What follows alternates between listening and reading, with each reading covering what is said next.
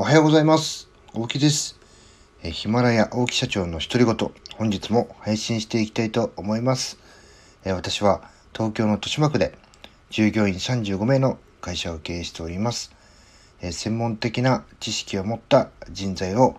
育成活用し、社会に貢献しております。えーこの配信はですね、起業を目指す方、また若い時の自分をペルソナと設定いたしまして、メッセージを配信していきたいと思います。えそれではですね、今日は何をお話しするかと言いますと、えー高橋がなりさんという方のお話を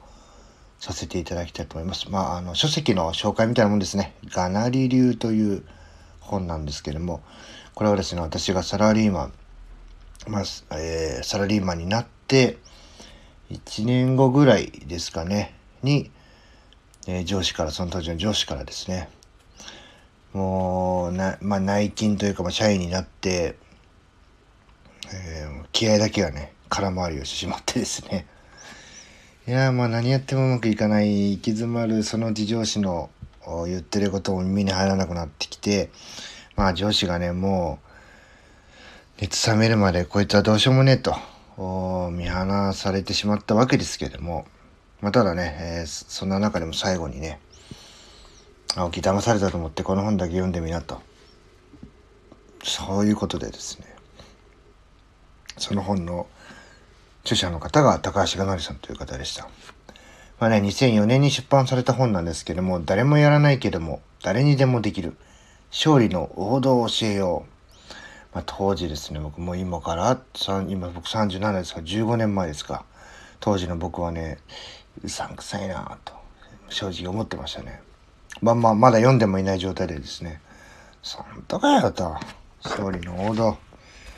サッカーじゃねえんだからみたいなね。そんなのあんのかなって思ってたんですけども。見たらね驚かされましたね。まあ当たり前なんですけども、まあ、高橋香奈さん、えー簡単に紹介しておきますと崖っぷちから勝つための成功論っていうのを、えーお話しされておりまして番組制作会社で、えテリー伊藤さんの下で、えディレクター、まあ、仕事をなされるとでその後ですね独立起業するも2度失敗えソフトオンデマンド、まあ、AV の会社ですね、ソフトオンデマンドを設立。2003年時には年商84億円、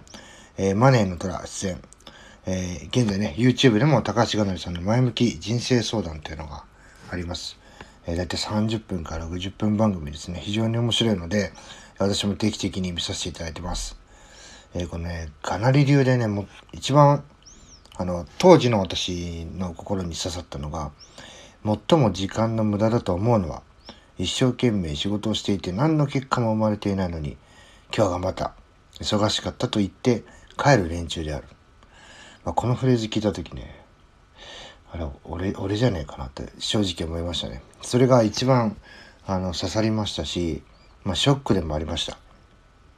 まあ自分をこう結果っていうところにこうコミットしないで、えー自分をこう盲目な状態でね、美化しているというのをこの本を見た時にストレートにズシンとこう心のところに来るというような感覚がありました。まあ、そういうあの非常に私にとって思い出深いまたね今のこう起業するこれのこう、まあ、一番最初のこう一端を担った、まあ、書籍でもありますので今日ですね、まあ、いつも1回2回3回と計3回配信してるんですけどもこのがなり流というのを今回1回目次2回目3回目と、えー紹介させていただきたいなと思います。それではですねまたもう少ししてからかな、えー第2回目での配信でお会いしましょう。1回目は終わりにしたいと思います。また後ほど。さよなら。